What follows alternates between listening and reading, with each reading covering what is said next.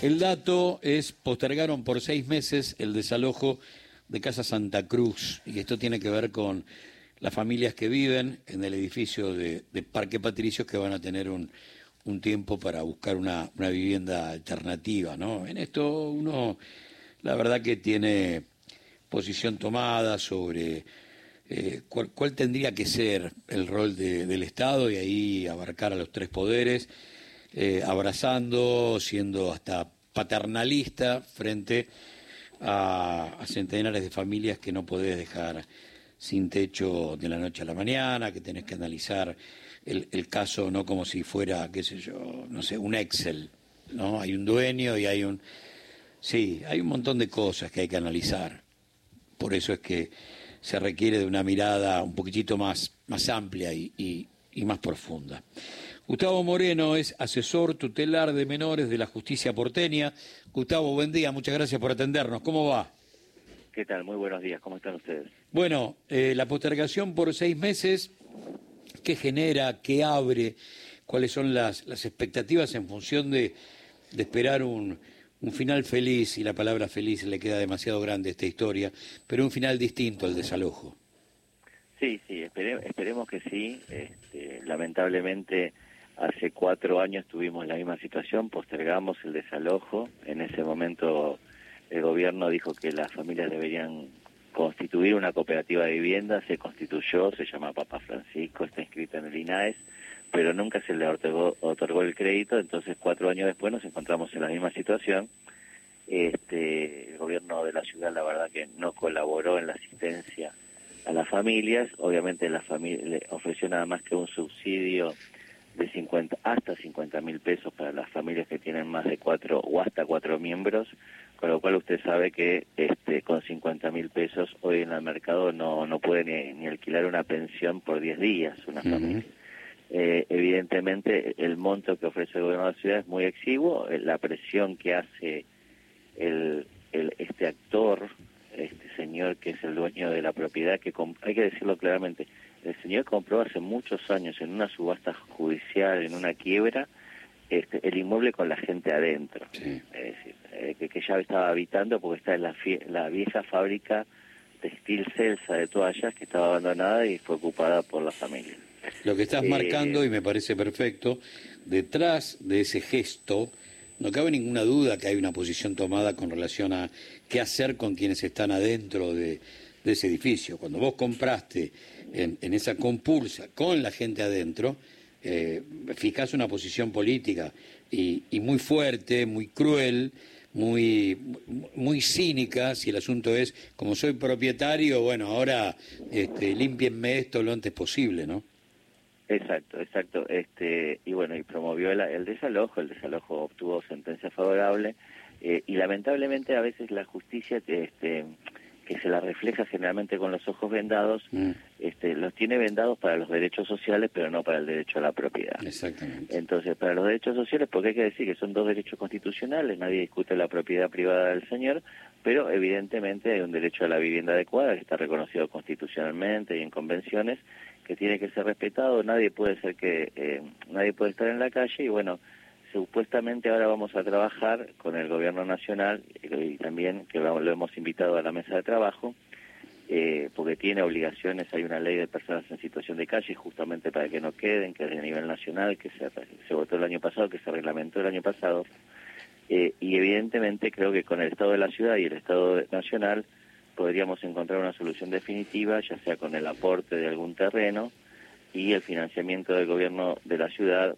para la construcción a la, en ese terreno a través de la cooperativa de viviendas y mientras tanto la, la posibilidad de otorgar algún grado de prestaciones económicas con monto suficiente para que las familias se puedan retirar durante estos seis meses. Esto también lo hemos ganado en un amparo en el fuero contencioso, pero bueno, esperemos que el gobierno no lo apele porque esto va a demorar más seguramente el trámite.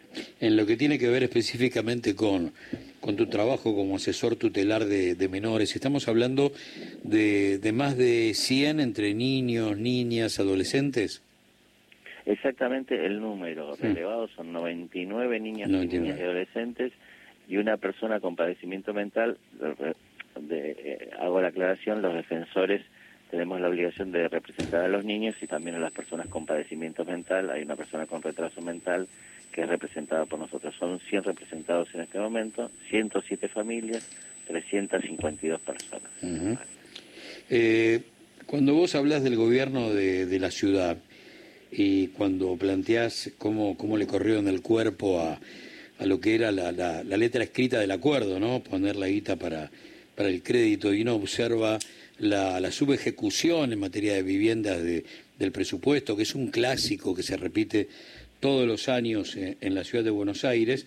Eh, ahí lo que tenés es, eh, y, te hago una consulta, no, no es una consulta, te estoy pidiendo por ahí una palabra como, como, ciudadano, como...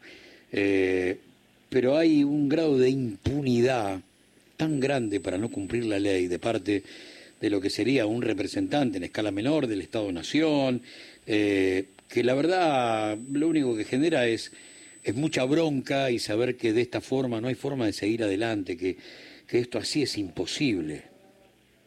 Sí, hay una actitud que yo llamo siempre recalcitrante por parte del Poder Ejecutivo local. Recalcitrante tiene que ver alguien que no cumple reiteradamente, no, no, más allá de cómo se puede interpretar, pero una actitud recalcitrante en la omisión, en el cumplimiento, no solamente de las mandas legales, obligaciones legales, sino de las mandas judiciales. Hoy uh -huh. tenemos en la ciudad, en materia de vivienda, muchas este, mandas este, incumplidas. Eh, hay un caso de la Corte Suprema muy muy conocido, el caso Mendoza del Riachuelo, que, que impone dar viviendas a, a, los barrios populares que están en la vera del Riachuelo, en el camino de Siria, y hoy todavía llevamos 10 años del, del 15 años, perdón, del, del fallo, ha cumplido 15 años el fallo, pero no hubo fiesta de 15, digamos, este, porque no hay ninguna vivienda para la gente, estamos con la mitad de la gente sin vivienda, y esta es una obligación del Instituto de la Vivienda.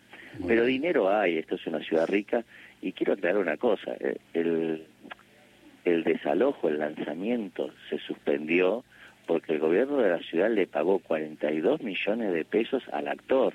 Este, se comprometió en una audiencia en el fuero civil, no en el fuero contencioso, de pagarle 42 millones de pesos al señor este que compró la vivienda con la gente adentro para que a manera de compensación económica pudiera permitir que la gente se quedara durante seis meses más. Qué bárbaro. Bueno, de eso se trata, es como vos planteabas. Este, ahí... Esto está en un acta, es público, se claro. puede acceder a expedientes judiciales públicos en, en, en, el fuero civil se ve claramente que hay un ofrecimiento del Ministerio de Desarrollo Humano y Hábitat de 42 millones de pesos al señor que es, es el dueño de la propiedad. Para, para cerrar, Gustavo, eh, un poco en función de, del oficio, la experiencia, eh, ¿cómo termina esto? Esperemos que termine bien, esperemos que termine bien porque eh, evidentemente el lanzamiento no se puede hacer de manera compulsiva, eh, la gente se quiere ir, constituyó una cooperativa para poder irse, es un tema de financiamiento, la gente no quiere la vivienda que se la construyan para mañana, eso lo entienden, pero hay que tener un terreno, hay que tener el financiamiento para una obra autogestiva y hay que pensar en un mientras tanto con prestaciones que esa gente se pueda mudar, alquilar, ir a distintos lugares con una prestación que les alcance a los integrantes, a, no es lo mismo una familia con personas con discapacidad que un hombre solo, esto es lo que hay que analizar, hay que hacer un buen relevamiento, hay que hacer un buen ofrecimiento a cada una de las familias de acuerdo a sus necesidades y exactamente tienen que ser para esto primero relevadas. Muy bien. Gustavo, un gran abrazo, muchas gracias por, por todos estos minutos de tu tiempo. ¿eh? No, no, gracias a ustedes, es muy amable. Gustavo Moreno, asesor tutelar de menores de la justicia porteña, el título es Postergaron por seis meses el desalojo de Casa Santa Cruz.